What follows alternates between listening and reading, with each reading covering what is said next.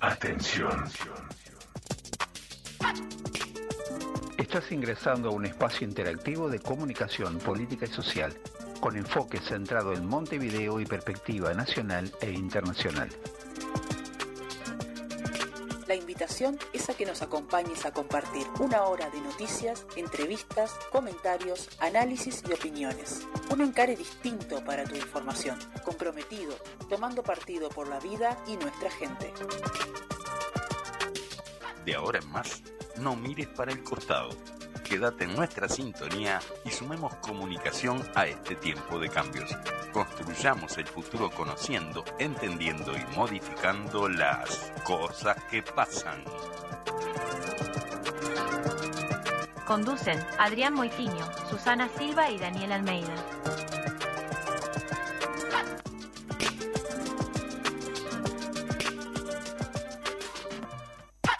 Muy buenos días, audiencia. ¿Qué tal? ¿Cómo están? Reencontrándonos hoy nuevamente después de, de un mes sin, sin estar en vivo. Eh, le damos la bienvenida ya a Adrián y a Susana. ¿Cómo están? Bien. Muy buenos días. Estamos bien. Bueno, eso es Muy bueno, eh, venir de la vacación así con esa borraje, total, con esa, sí, sí. sí, con esa Con alegría. ganas, ganas. Digamos. soy totalmente. Ganas que ya pasó el enero. Avi- avisarle a tu, a tu cara y a tu lenguaje. Bárbaro. Bueno, volvemos, volvemos. Estuvimos de vacaciones en enero, no estuvimos Sí. en el aire en vivo, pero sí los dejamos con, con una serie de, de- de Programita, entrevistas, de programas grabados. Número de programita que a vos te gusta decir siempre. Eh, Del de hoy, Sí. número 38. Caramba. Programa número 38 ¿De? este 5 de febrero del 2024. Fecha muy especial, 5 de febrero, ¿verdad? ¿Por qué? ¿Por qué? Porque, bueno, porque es el aniversario, Ah. es nuestro cumpleaños, como quien dice, ¿verdad? aniversario de, de la fundación del Frente Amplio, el aniversario número 53, en este caso. Sí. Este, y bueno, eh, el de acá ya el saludo a todo el Frente Amplio y a, bueno, a todas las compañeras, los compañeros Frente Amplistas por, por esta fecha tan trascendente, ¿verdad? Digo, Sin duda. de la fundación de, de, de, bueno, de un hito de, de la historia de nuestro país este, y, de, y del, del de la construcción de la unidad. y de- sí, y de la construcción de la unidad, de la lucha popular. Así que bueno, saludamos entonces en este día especial a todas y todos. A Sin todos duda. nuestros compañeros. Saludos. Y bueno, y nos vamos, nos vamos ya directamente a- al arranque del programa. Hoy tenemos algo que, que, eh, a ver, relacionado con, con, Con febrero, Con digamos. febrero, sí. Entonces vamos a, a empezar con esto, a ver qué dice. Rematamos el sistema que utilizó el gobierno para pinchar celulares y espiar a medio pueblo. Te leen todo el WhatsApp, te oyen hasta en la ducha. Por fin podemos decir que un gobierno no se escucha. Un remate bien, como un popurrí.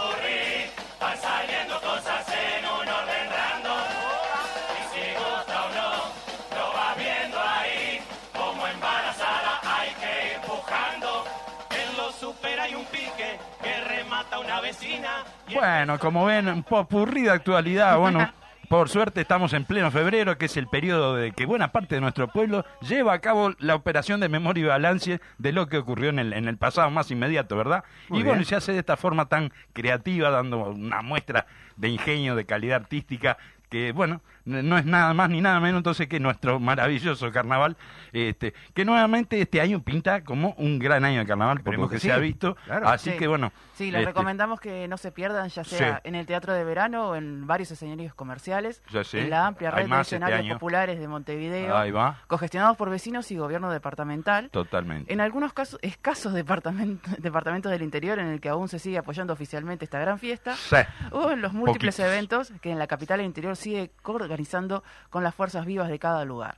El El sindi- sindicato, sí, el SUCAU. el SUCAU, Sindicato de Carnavaleros y Carnavaleros. De mis kioscos. este, saludo a toda la gente del SUCAU. Bien. Este, y bueno, este año es la cuarta edición del proyecto de SUCAU de Más Carnaval. Exacto. Un proyecto de, de, de un carnaval distinto, eh, es, Exacto, sin sí. competencia, eh, de- de- de- gratis, de entrada gratis en, en los distintos lugares donde se organiza, así que les recomendamos especialmente que busquen en, en las redes sociales Más Carnaval y ahí van a tener la programación donde se realizan espectáculos cada día. Así que muy bien. Así Bien. que inspirados en el tradicional formato murguero, nuestro equipo creativo puso manos a la obra para elaborar un clásico popurrí o salpicón de actualidad. Mm, mirá. Que al volver a nuestra, de nuestra ausencia durante enero nos pusiera al día con lo sucedido a nivel gubernamental en este tiempo. ¿Y qué pasó? Mm. Sí. Pero se encontraron con una inusual escasez de actividad. Ah, sí. Ah, Sí, cómo no, y por ende de noticias, Oh. ya que entre las vacaciones del motoquero infractor, el habitual y merecido para algunos legisladores receso parlamentario, bien merecido lo tenían, durante el que funciona la comisión permanente, pero que recién para este mes de febrero ha citado a algunos ministros y ministras, y la dedicación casi total de algunos actores políticos le que le vienen otorgando a una campaña electoral que ya está en plena ebullición. Y en estos meses parece que queda poca gente gobernando nuestro país. Así Ah. que está todo, está todo el mundo en otra, ¿verdad? Sí. Esta campaña. ¿no? Bueno, pero justamente hablando de la campaña, nos encontramos con que tenemos una gran campaña de reciclaje. A ver.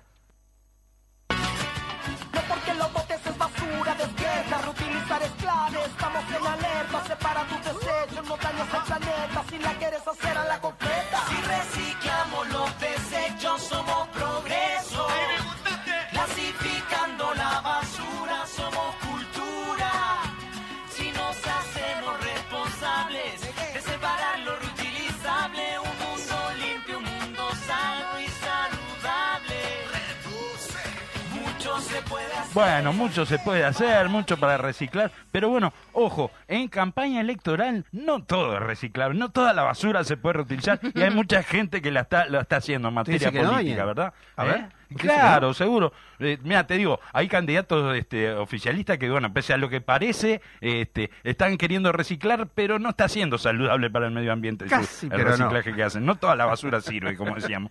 Tenemos el ejemplo de Delgado. Viene prometiendo otra vez todo lo que ya prometió Luis en los cinco me- para los cinco mejores años y que por supuesto no cumplieron. No me o sea, recicló todas las propuestas que, que había hecho Luisito hace cinco años atrás. Este, y no, no, no Como va por resumen de ahí. diciembre, más o menos. No va por Bueno, ahí, bien. la verdad Bueno, que y no. Hay otros que están reflotando propuestas ya rechazadas para mejorar la seguridad que en estos años ellos mismos empeoraron. Ah. Y vuelven a sacar Mirá. de militares a patrullar, de habilitar allanamientos nocturnos y otras bellezas Ah. de la vieja línea de la tan conocida mano dura, que cuando se la intentó aplicar dentro de los marcos constitucionales, legales y sin abusos de autoridad, no ha hecho más que fracasar a lo largo y ancho del mundo y de la historia, pero que por lo visto, ante la imposibilidad de pensar o adoptar mejores ideas, hay quienes porfiadamente se resisten a tirarlas de una vez por todas a la basura. Es así, Así es nomás. así. Esas cosas que no, que no han funcionado nunca, bueno, vuelven a salir, no tienen nada mejor que proponer, Nah. entonces reciclan también esa basura. ¿Qué así pasa que con los bueno. dirigentes, ya que vuelven a... Mirá, A lo mismo. Lo que se ve es que, que también vuelven a apoyar como candidatos o como parte de sus equipos de confianza o en otros cargos en- distintos a, a los que ocupaban a protagonistas de algunas de las muchas perlitas del largo collar de escándalos que se, con que se adornó este gobierno multifruta en estos años.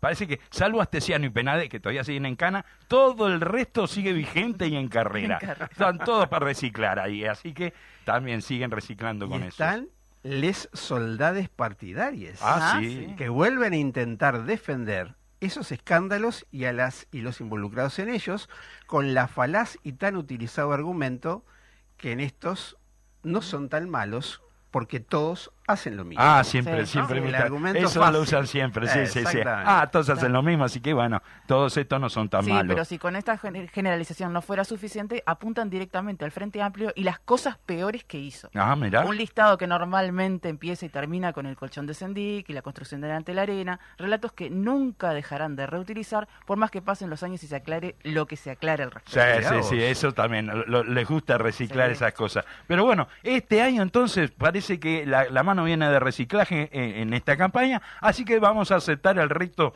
y vamos a empezar nosotros también a reciclar. A ver,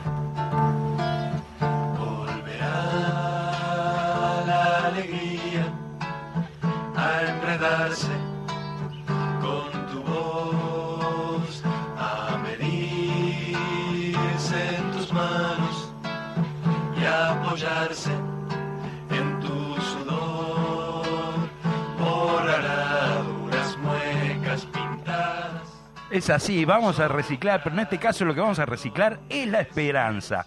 Vamos a dar nueva vida a nuestra participación, a nuestra militancia, a reflotar la cercanía entre las fuerzas sociales y las vecinas, los vecinos y sus organizaciones sociales y junto a nuestras y nuestros mejores y más sanos compatriotas, que son la inmensa mayoría de nuestro pueblo, no teniendo enemigos sino los que se oponen a la pública felicidad, vamos a retomar la conducción y el gobierno de este país para que los más infelices sean los más privilegiados, como se dijo hace mucho tiempo, ¿verdad? Así que bueno, ese es el desafío para nosotros para este año y, y- y en eso estamos, ¿verdad? Sin lugar a dudas. La mascarita de la fe a redoblar, a redoblar, a redoblar, a redoblar, a redoblar,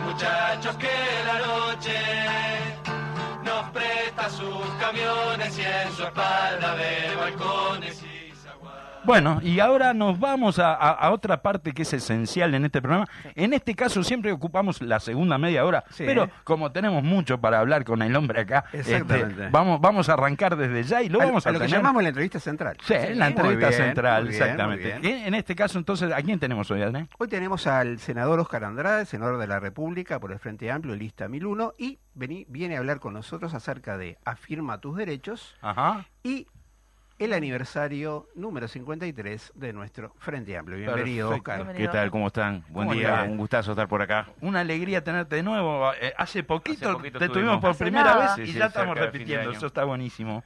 ¿Cómo estás, Oscar? Bien, bien, bien. Primero que es imposible no, no mencionar la fecha de hoy, ¿no? Mm. Porque en, en realidad, eh, eh, si bien es cierto que, que surge la, la iniciativa de un frente de, de izquierdas como, como una definición teórica, es decir, la mejor forma para poder defender los intereses populares y proyectarlos, o sea, ti- tiene un, anclaje en, estudiar las mejores condiciones para la acumulación de fuerzas, cincuenta y pico de años después, esa definición está cargada de, épica, de compañeros y compañeras que, que murieron apaleados defendiendo su unidad, de intentos de, la dictadura que se instaló en el Uruguay, de quebrarla, de defenderse en las condiciones más duras, inhóspitas de, de- del, del liberticidio, de defenderla en medio del neoliberalismo. O sea, la historia del Frente Amplio ya es bastante más que eso, que es muy importante, que es haber logrado resolver uno de los grandes problemas de los sectores populares en América Latina. En general, la, la historia de las luchas de América Latina no, no, no es que le falte heroísmo, le sobra heroísmo, pero muchas veces le falta unidad. Y, y una de las causas principales de las derrotas tiene que ver con no haber resuelto este problema.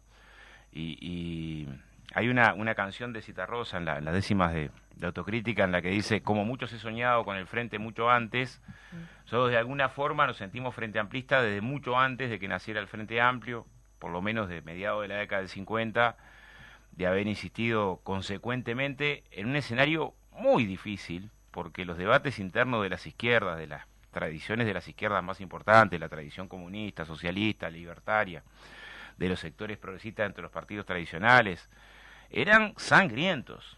Uno repasa ¿viste? hasta tesis de congresos que marcaban la cancha de una manera en la que decía, bueno, ¿cómo hago para retornar de un, de, de un planteo tan agresivo en la interna de las izquierdas? Fueron muy duros.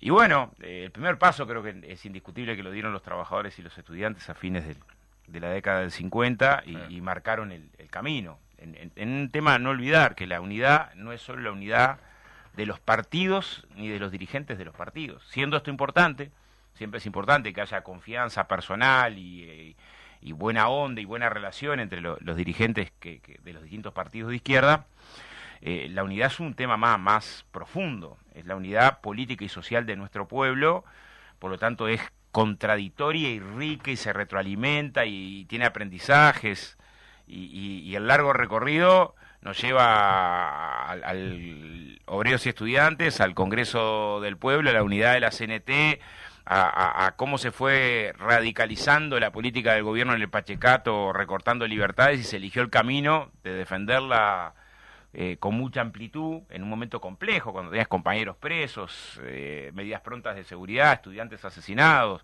torturas en las comisarías reconocidas por un parlamento integrado por, por, por, por casi el noven- 90 y pico por ciento por, por dirigentes de derecha, pero que reconocían en el 69-70 que era práctica común las torturas en Uruguay. a militantes sociales, los primeros desaparecidos en democracia, año 71, una campaña electoral que después además se hizo en condiciones inhóspitas. Hoy eh, eh, a veces el, romanticismo nos hace olvidar que quisieron matar a Sereñi, mataron a un niño en Rocha, asesinaron a un obrero en el cerro, pusieron bombas en locales, o sea, las condiciones en las que se hicieron la campaña del 71 no solo fueron duras por lo hostil de la propaganda, que también es parte de lo que... O sea, tuvo que debutar en esas condiciones la unidad de la izquierda y, cincuenta y, pico de años después, eh, cuando uno la defiende, defiende bastante más que la teoría, defiende también la teoría de, la unidad sin exclusiones como eh, eh, parte de una perspectiva estratégica para avanzar en democracia, pero, pero también defiende la historia de los compañeros y las compañeras que, que le dieron la vida a este proyecto. ¿no? Totalmente, tal cual. Es así. Contanos un poco, eh, bueno, hoy, ahora estamos en receso parlamentario, ¿verdad? Mm. Pero bueno, va a haber llamados a salas de, algunos ministros por, por estos días, ¿verdad? ¿Cómo, cómo viene eso? Estuvo la presencia del ministro del Interior primero, que pidió él para para, para venir, ¿no? en realidad en el receso nosotros intentamos tratar de convocar a la Comisión de Asuntos Laborales para poder recibir en el Senado por los despidos de, de pedidos ya, con los compañeros estuvimos al principio de enero, pero fue imposible porque tanto el Partido Colorado como el Partido Nacional, innovando, se negaron a recibir delegaciones hmm. porque había instancias en el ministerio, cosa que, que nunca pasó en las comisiones de asuntos laborales. Una delegación te pide reunión, la recibís. Entonces, nos ha costado eh, eh, darle funcionamiento en el receso al Parlamento, cosa que no es nueva, y yo creo que es un año que ya está, marcado por dos cosas eh, muy claras, el inicio de la campaña electoral y el debate sobre el plebiscito. Me parece que en términos políticos, ahora hay un ministro que va, pidió ser convocado justamente para intentar satanizar la idea del plebiscito. en donde yo creo que, estamos hablando, claro, hay un anclaje ahí de, de, dos proyectos de país donde tenemos un enorme desafío de formular las preguntas correctas. Voy a poner algunos ejemplos. Dale. ¿En qué ha insistido la derecha, sobre todo la derecha más reaccionaria, no? En que el uruguayo uruguaya trabajador se pregunte qué pasa con sus ahorros y eh, ah, plebiscito, ¿no? Eso es la pregunta que tenemos que hacer o, lograr que se haga, masificar, es decir, bueno, pero ¿qué pasa con tu jubilación si triunfa el plebiscito? O sea, ¿qué es lo que va a pasar con tu jubilación si triunfa el plebiscito? Claro, porque de eso se trata y bueno, ahorro, ¿no? Lo que va a pasar con tu jubilación si triunfa el plebiscito en el 95% de los casos es que va a mejorar. Ajá. Y, esa es la, la, pregunta que no hemos logrado instalar. Señores, en el 95%, 92, 95% de los casos va a mejorar. En las jubilaciones más bajas va a mejorar muchísimo, hasta un 20% y en el otro 5, 8% va a empatar.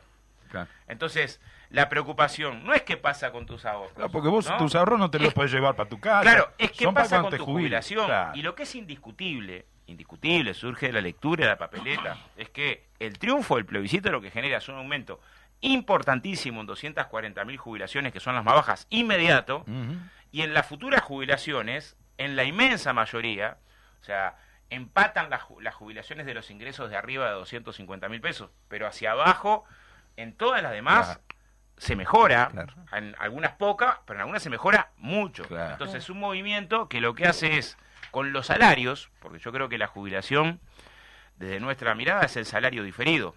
Aparte del salario es el que cobras mientras estás en actividad, y otra parte del salario es el que cobras después que te retirás de la actividad y que generaste derechos por los años de trabajo y por los, por los años aportados. En general pasa una cosa histórica. El trabajador en actividad tiene otras posibilidades de defender su salario.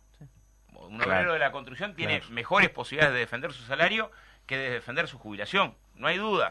Porque en actividad tiene sindicato, tiene consejo de salario, tiene convenio, tiene formas de presión, que cuando se jubila esa posibilidad, más allá de los esfuerzos que hace la ONAPU, de los reclamos justos que hace la ONAPU, no, tienen posibilidad de presión. El mismo peso.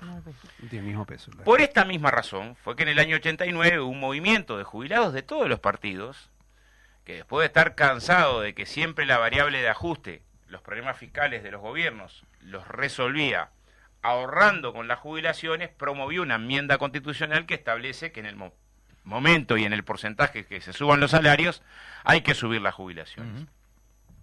Y esto lo votó un 82% de los uruguayos. O sea, fue amplísima la mayoría que entendió conveniente colocar en la Constitución, a pesar de que esto no fue promovido por ningún partido. O sea, ningún partido se embanderó con esta iniciativa, la puso arriba de la mesa, eh, fue un movimiento que nació de los jubilados. Ahora, esta disposición constitucional en el 96 fue burlada, porque hoy hay una parte, la mitad de las jubilaciones, que no se rigen por los salarios. Mm. La jubilación privada se rige, es una incógnita gigante, se rige por las disposiciones del Banco Central, las comisiones que cobran las aseguradoras, las comisiones que te cobran las AFAP, Claro. las variables de inversión, la capitalización de los fondos. Nadie puede tener idea con qué se jubila. Claro.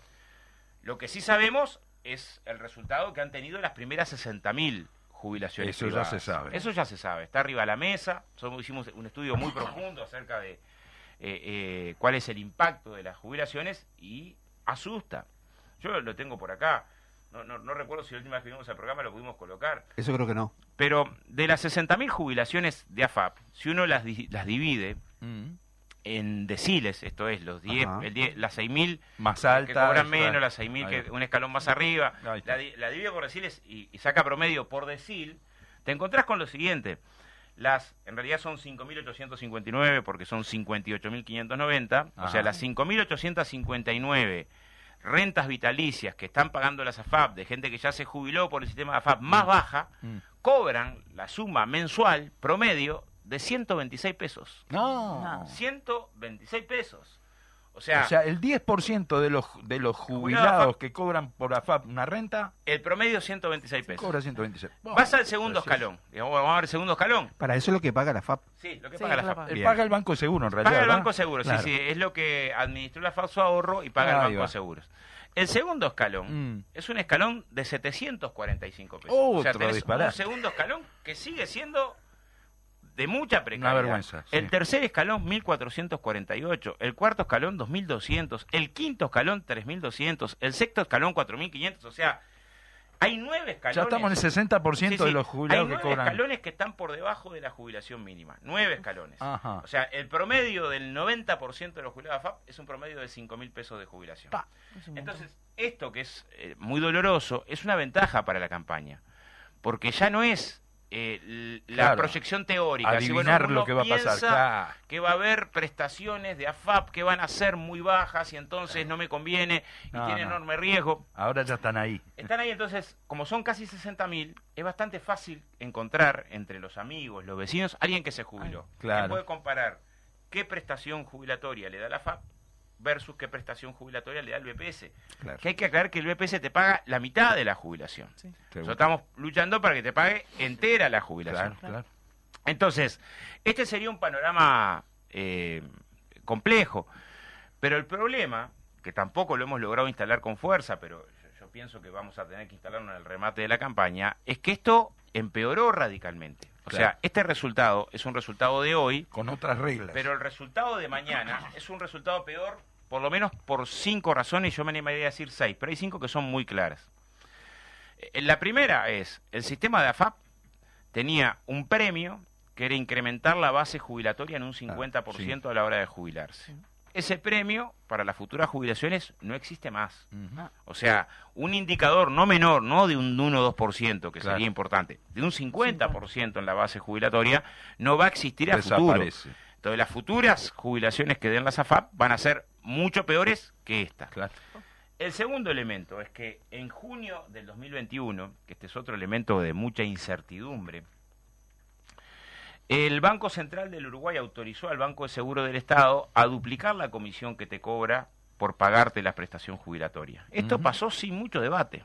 Yo te- eh, quiero conversar con el equipo de comunicación y decir, bueno, busquemos una información, un título de diario que diga, a partir de hoy, Claro. se duplicaron las comisiones Claro. por el Banco de Seguro del Estado y esto va a impactar en que las futuras jubilaciones de AFAP van a ser un 20% más bajas. Más o menos lo que es lo que pasó. Ajá. Pero no es algo que se discutió. Nadie se enteró. No hubo un gran debate político de un tema muy importante, porque si para un millón y pico de personas sus futuras Claro. jubilaciones van a caer un 20%, No parece cosa. ser un tema de mucho interés. Sin embargo, pasó como una medida administrativa casi Por desapercibida. abajo de la alfombra. El tercer elemento es que ahora son obligatorias todas. O sea, Claro. Todos los ingresos obligatoriamente van a tener que estar Ganes integrados lo a que la- ganes, SAFAP. trabajes cuanto Claro. trabajes, o sea. que este es un tema en el que nosotros también tenemos una debilidad comunicacional. Cuando le informás esto a la gente, mucha gente ya pensaba que era obligatorio, aunque no Ah, estaba en la franja claro. que era obligatorio. Ah, mirá. porque los promotores hicieron campaña Sí, claro. y muchas veces, mira que es obligatorio, Sí, si no sí. te van a afiliar igual. Sí. Y muchos compraron, Claro. por más que la ley no dice eso. El cuarto componente, que es un componente también eh, grave de deterioro y que la gente no, no conoce, en general no maneja, tiene que ver con esto. Con que hasta hoy la comisión que te cobraban la FAP era un porcentaje de tu aporte jubilatorio. O sea, vos tenías tu salario, eh, aportabas a tu jubilación y de ese porcentaje las AFAP te cobraban. En general, las AFAP privada cobraban un 50% más que la FAP república, pero todas te cobraban. ¿no? Y en- cuando no estaba regulado te cobraban el doble y hasta el triple de comisión. Pero está porcentualmente De lo que- cada mes que vos ibas aportando. Ahora la ley habilita no solamente a que te cobren porcentaje en comisión cuando estás trabajando, sino que si quedas en desempleo puedan cobrarte de lo que tenés ahorrado. Esto Claro. claramente no, no impacta fuertemente en un trabajador público, por ejemplo, que mantiene un nivel de estabilidad. Sí, alto. sí, sí, pero claro. en una trabajadora doméstica, obrero de la construcción, de la pesca, forestal, gastronómico. que normalmente tienen más, muchos periodos de que desempleo. digamos. empleo con desempleo, Claro. con, con alta safralidad, Ajá. es veneno. O sea, Te llevan tu ahorro. te vas a enterar de que en un momento lo que tenías ahorrado no tenías ahorrado. Entonces cuando nos preguntan qué pasa con tus ahorros, la respuesta tendría que ser, ¿Qué pasa con ahora? ¿qué está pasando con tus ahorros? Claro. Con tus ahorros me bajaste un 50%, me cobras el doble de comisión, ahora es obligatoria y además me podés descontar cuando estoy trabajando. O sea, Cuando estoy en paro, Cuando- cuando, estoy... Cuando no esté trabajando. y el, y el quinto componente, si bien no es para general, es particular para los trabajadores que tienen actividad bonificada del Estado, en particular el sector más afectado es la educación. Voy a poner un ejemplo, las maestras, Mm, por cada tres años de aporte les computan cuatro. Ahí va. Entonces, una maestra que tiene 30 años aportados a la seguridad social, se le computan 40 años a la seguridad social. Entonces, esa maestra que se jubiló eh, con 60 años, hasta noviembre del año pasado, la FAP, los 10 años más de aporte, se los establecía como un ficto de edad y le mejoraba el cálculo de la, jubila- de la prestación jubilatoria. Seguro. Hasta noviembre. Si la maestra se jubiló en diciembre, este beneficio Ya desapareció. fue, claro. Y, y esto también hace que baje mucho, si bien no es para todo el mundo, para un sector, los trabajadores con Sí, sí. actividad bonificada, caso trabajadores de ANCAP y otros eh, turnantes, le genera un enorme prejuicio. Pero además también otro debate que pasó por abajo del radar. Entonces, estos resultados son antes de que tuviéramos estas medidas que empeoran el sistema de privatización de la Y ya son espantosos. ¿no? Y ya son muy malos. Entonces, el panorama hacia adelante es un panorama Peor. tétrico. Claro. Y después hay un componente que, que también no hemos logrado ponerlo en debate, que Ujú. es distintas cajas ahora van a pasar a aportar a la SAFAP. Esto Sí. se, se ha promocionado bastante. O sea, trabajadores, los escribanos, la caja profesional, el bancario, todo, todos van a tener AFAP. Lo que no se dice es que el costo del aporte a la SAFAP lo va a subsidiar Juan Pueblo de todos estos sectores. ¿No? O sea, la caja, cada una de estas cajas, Sí. va a recibir el mismo monto de que el trabajador aporta a la SAFAP como subsidio. ¿Por qué periodo? 40 años. Ah, pero qué lindo. O sea, durante 40 años vamos a estar subsidiando estas cajas del lomo, de, bien, que- del lomo de Juan. Dice 30 años conoció a 10 más. Son 40 años. Entonces, cuando intentamos argumentar, yo sé que es muy difícil atrás de cada firma poder explicar cada una de estas sí, cosas. sí, Uno claro. trata de explicar los elementos más importantes, que son, se endureció la condición jubilatoria, se endureció independientemente de los años de aporte.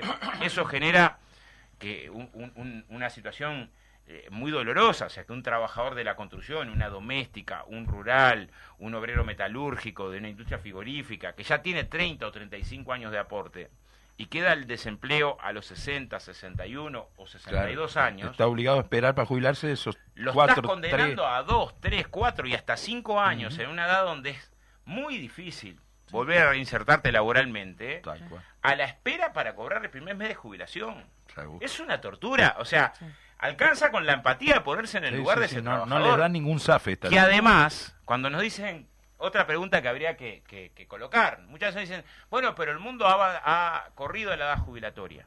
Bueno, pues ya tenemos estudio de lo que ha pasado. Claro. El promedio del mundo que ha corrido la edad jubilatoria, la mitad de los trabajadores y trabajadoras no alcanza la nueva edad. Ujú. Ahora, si uno ese estudio que hizo el economista San Román lo lleva a los países más desarrollados y a los países como nosotros menos desarrollados, En los países menos desarrollados es mucho más de la mitad los que quedan por el camino. ¿Y la reforma qué previó para los que quedan con el camino? Que se embromen. o sea, lo que previó es, embrómese, usted tropezó, usted quedó sin trabajo, no lo toman a esa Siéntese por ahí, espera hasta 65 o sea, te años. el agua, el que nada se salva, el que no se ahoga. Bueno. Y, si llegas a los 65, perdiste parte del ahorro en ese ah, periodo ah, que no trabajar. Es un debate que no, es, claro, además, es un debate que no es técnico, es ético. claro, bueno, es ético. el Uruguay de hoy tiene estas condiciones y este mercado laboral muy hostil con las personas más veteranas cuando tienen que salir a buscar trabajo. Muy hostil, muy hostil. Por lo tanto, eh, dejarlo sin ningún amparo eh, va contra nuestra filosofía, que es uno de los primeros elementos que queremos discutir. El segundo elemento que también no hemos logrado colocar en el debate con la fuerza suficiente, y tenemos estos meses para colocarlo, es que el trabajador o trabajadora uruguaya, que en promedio se jubila a los 64 años, a los 60 tiene el mínimo. El mínimo es muy bajo, y como el mínimo es muy bajo, por cada año que va incorporando de trabajo y que retrasa su jubilación, mejora su jubilación. Un 3% cada año. Un 2% por año que retrasa y un 1% por año aportado.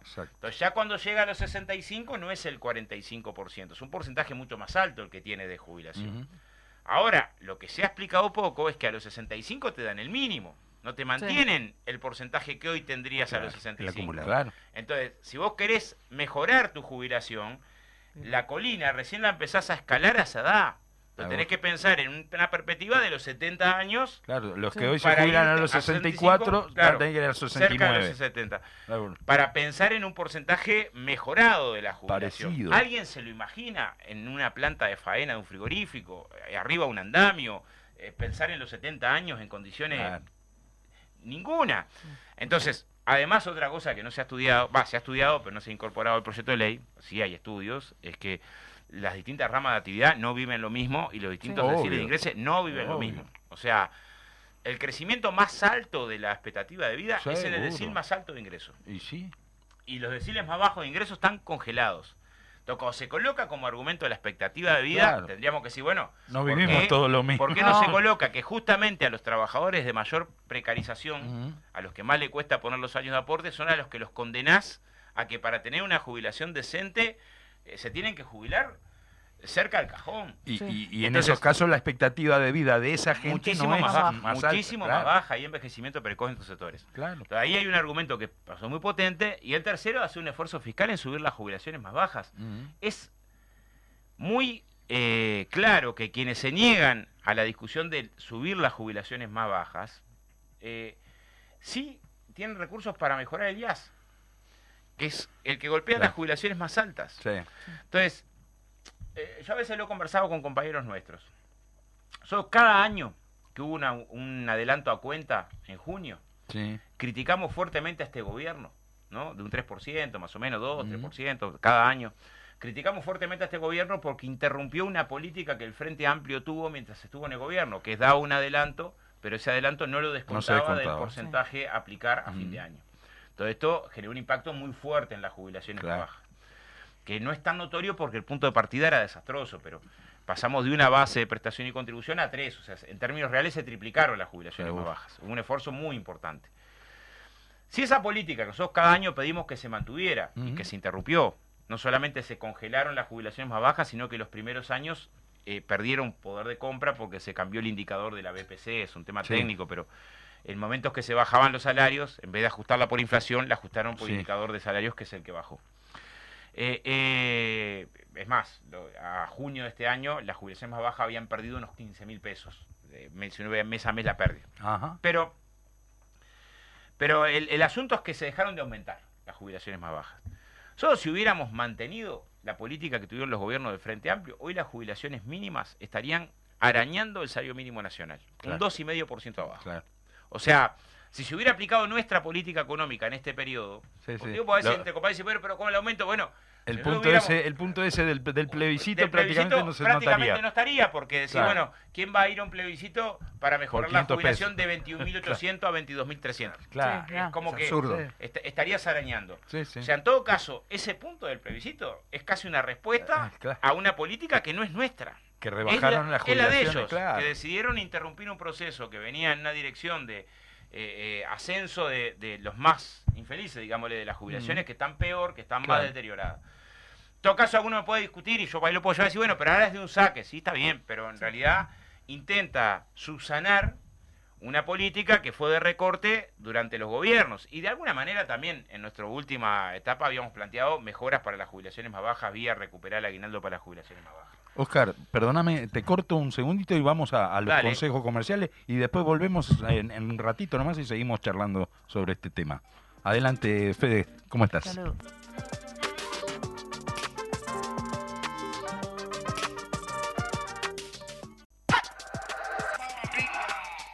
Bueno, ya estábamos rapidísimamente de nuevo este, para seguir conversando con Oscar Andrade y ahora estábamos con el tema de afirmar tus derechos, digamos que la, que la consigna de esta campaña para recoger firmas para el plebiscito de la reforma jubilatoria. Oscar, nos estabas contando un poco cuáles eran los argumentos, digamos, ¿no? Para, para firmar, este, y bueno, y nos tuvimos que ir a, lo- a los consejos comerciales. Sí, hay, hay elementos que son del contenido de la papeleta que son básicamente esos. Es decir, bueno, hay una cuestión que es el contenido de la papeleta. Ahí va. el contenido de la papeleta enfrenta el proceso de privatización de las pensiones en Uruguay. Yo creo que lo hace sobre la base de una evaluación de un proceso que era muy malo, que en, en los gobiernos del Frente Amplio mejoró, digámosle, se le puso tope a las comisiones y, y al lucro, eh, estuvo la posibilidad de los cincuentones, pero, pero, pero que los resultados demuestran que está muy lejos de ser un proceso sustentable desde el punto de vista de las prestaciones que da, pero que además empeoró radicalmente y además es obligatorio, o sea, la reacción creo que tiene que ver con las políticas de la derecha que en la reforma jubilatoria eh, construyeron un menú óptimo para la, para zafarse un bruto negocio, poder cobrarte la prestación cuando estás desocupado, Sí, bajarte sí. el porcentaje, Que todos te la, tengan la que estar duplicación de las comisiones, que sea obligatorio, o sea, todas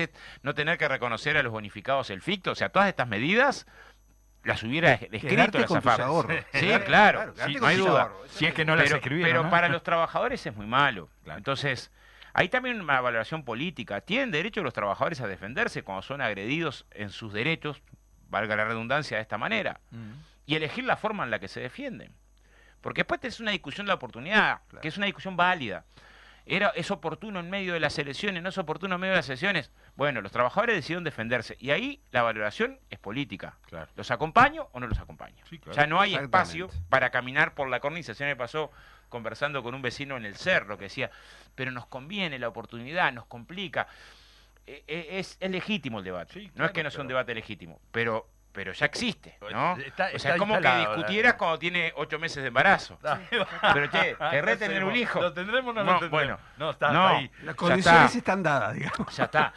Entonces, no hay espacio espacio político, eso fue lo que nosotros reflexionamos y bueno, teniendo esta determinación de la organización social de trabajadores más importantes, además de la Federación de Cooperativas Ayuda Mutua, además de la Federación de Estudiantes del Interior, de decir, dar una batalla contra la privatización de las pensiones y teniendo una valoración de que las la privatización de las pensiones es profundamente negativa, eh, eh, independientemente del debate legítimo, porque no se trata de caricaturizar posiciones contrarias, de si nos conviene más o menos, claro.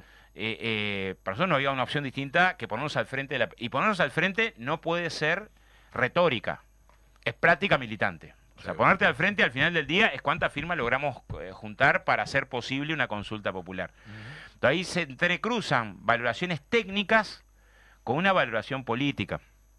De la misma manera con la defensa de las jubilaciones más bajas.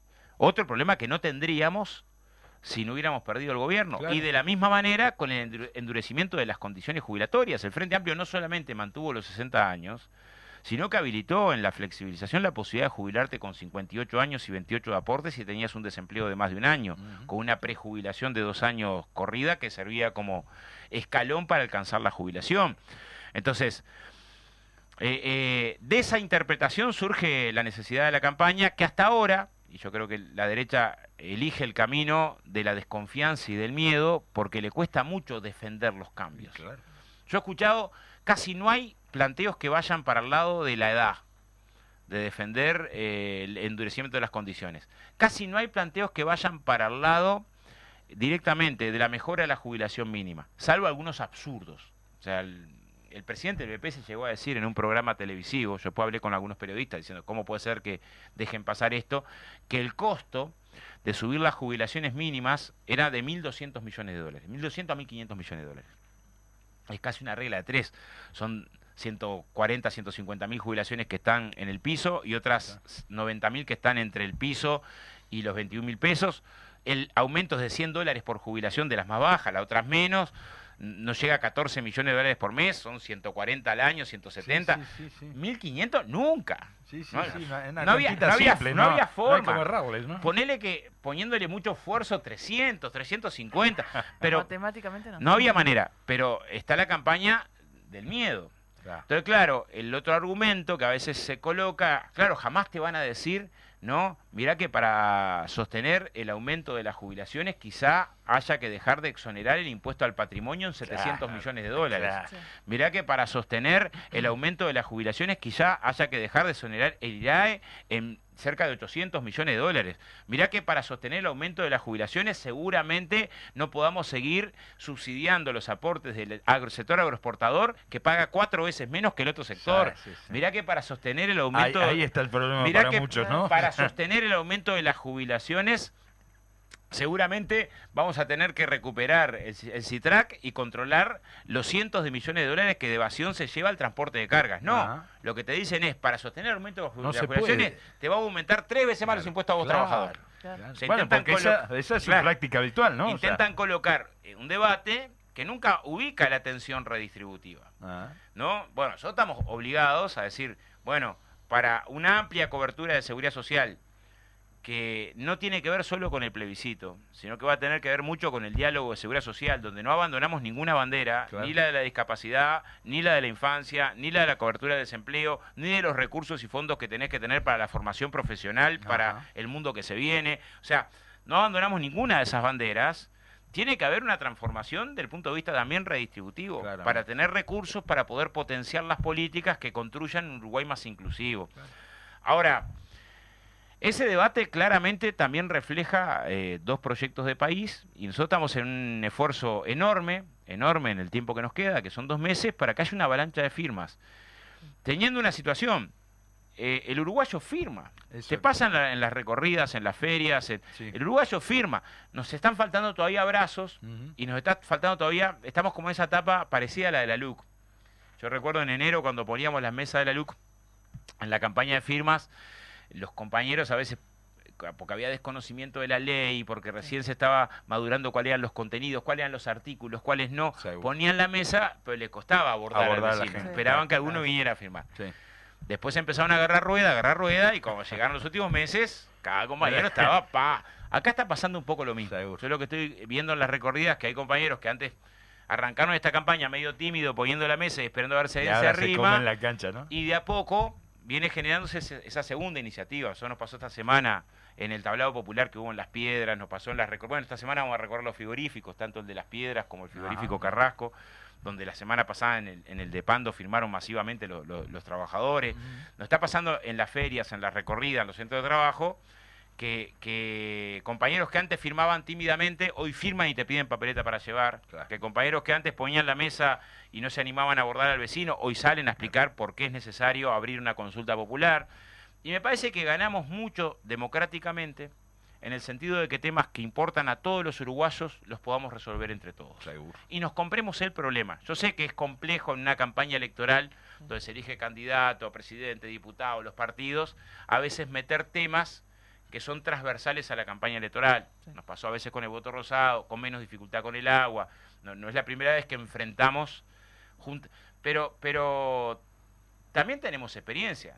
Fuimos parte del comando que estuvo enfrentando el no a la baja o el no a la reforma Sí, de sí, la sí, cuestión no. constitucional. No va a ser la de- primera vez no que en una campaña tengamos un plebiscito. Y además, eh, eh, repito, eh, la batalla ya está. Ahí O sea, está. ya no hay, no estamos en el espacio de reflexionar si ingresamos o no en la batalla. Ah, Y, y estamos muy bien rodeados. O sea, uno ve que, que- que- que cada vez se van sumando con más fuerza las organizaciones sociales y sindicales de base, que muchos compañeros frente amplistas, más allá del espacio de acción que dejó el Frente Claro. Amplio, están asumiendo la campaña con, con mayor eh, coraje y decisión.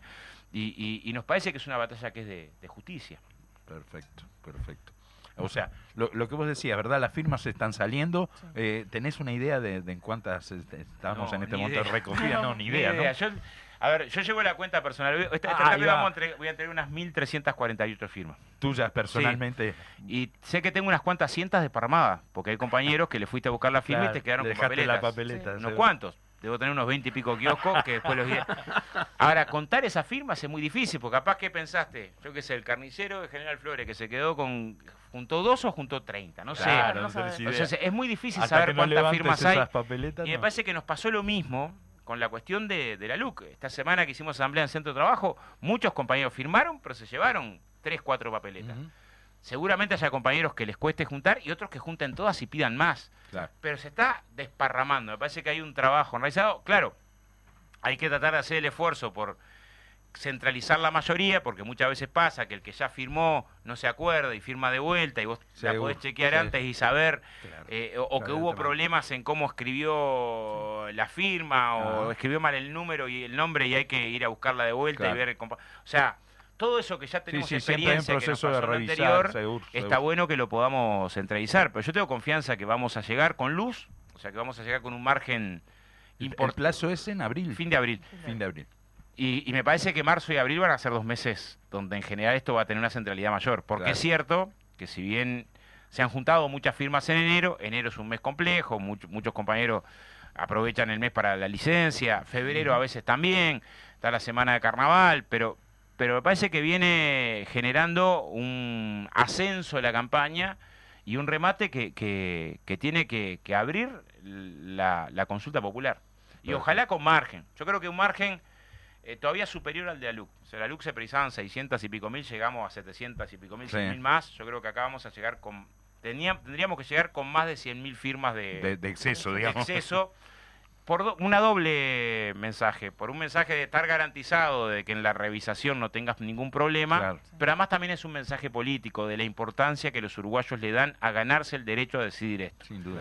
Y, y a mí me pasó en el interior, sobre todo cuando recorrimos en, en La Valleja, Mariscal, Pirarajá, en Puerta a Puerta, Varela, donde muchos uruguayos de distintos, no frente amplistas, No, todo sí. el Partido Nacional en esos pueblos, te firman con mucha convicción. Mirá. O sea, mirá, yo soy blanco, voto a los blancos, pero en este caso entiendo... En esta no hay tu tía. Y en el interior profundo se entiende más claro todavía, Mirá. porque muchas veces las dificultades para tener trabajo estable o Sí, trabajo a- con aportes y demás es más dura que en la zona metropolitana. claro. Es más, los porcentajes de informalidad su- surge claramente que tenés mayor precarización del trabajo.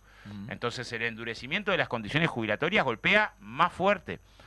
Entonces no tenemos que tenemos que hacer lo posible por despartidizar al máximo la campaña, que aparte no es partidaria. Uno puede votar cualquier partido y Sí, apoyar, sí, sí, defender su edad jubilatoria. De, de hecho, la- las encuestas, digo, marcan justamente eso. Ninguna encuesta le da el Más del 61% 60, al claro, FA, claro. y hay un 61% con intención de Claro. firmar, a pesar de las campañas del miedo, ¿no? Que vos decís al- al FA, que el FA tampoco en su totalidad apoya, apoya el plebiscito, o sea que Por eso. traspasa todos los límites partidarios. Y ahí esto, tenemos que- un enorme desafío, yo creo que, que- que es eh, el, el- el- en, la en el siguiente razonamiento, ¿no? O sea, si uno lo coloca como un movimiento ciudadano, yo creo que está muy bien la consigna de la reforma de la gente, ¿no?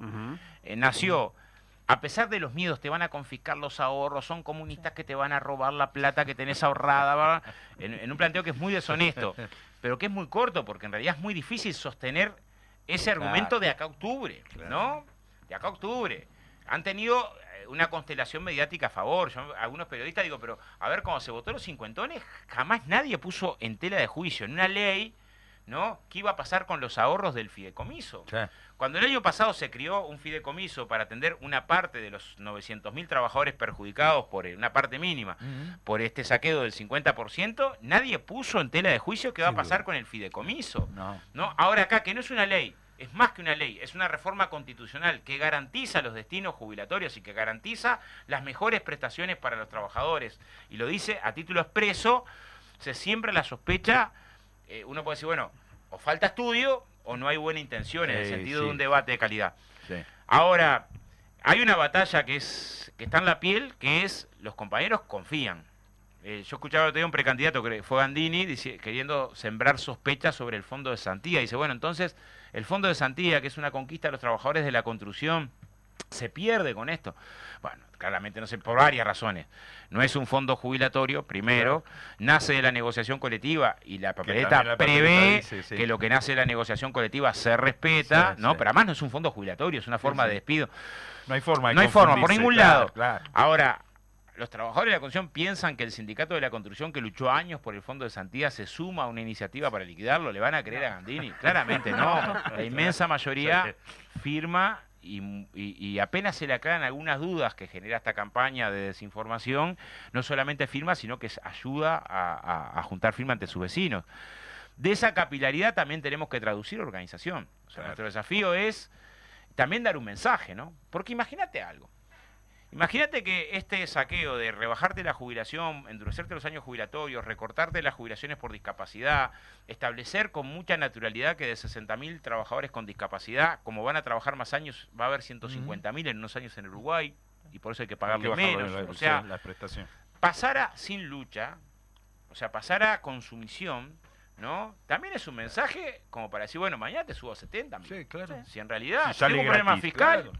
Si, me sale- si, tengo, si los problemas fiscales los resuelvo tan fácil, a- a- obligándote a trabajar hasta poco Claro. menos de... Te va a salir más barato, claramente. Entonces también es una señal de resistencia que marca la cancha. Es decir, Sí. bueno, no se metan con No me- no me el salario los- diferido. Claro. No, se metan con los derechos conquistados. O sea, también tiene un valor simbólico muy potente Sí, sí. Que, hay que, que creo que hay que saber leer y me parece que, que estamos en esa batalla, que también es cultural, de saber defender los derechos conquistados. Uno tiene una escuela que es eh, heredó de luchas de otros y pasa por la vida intentando que el que viene después tenga mejores condiciones que uno.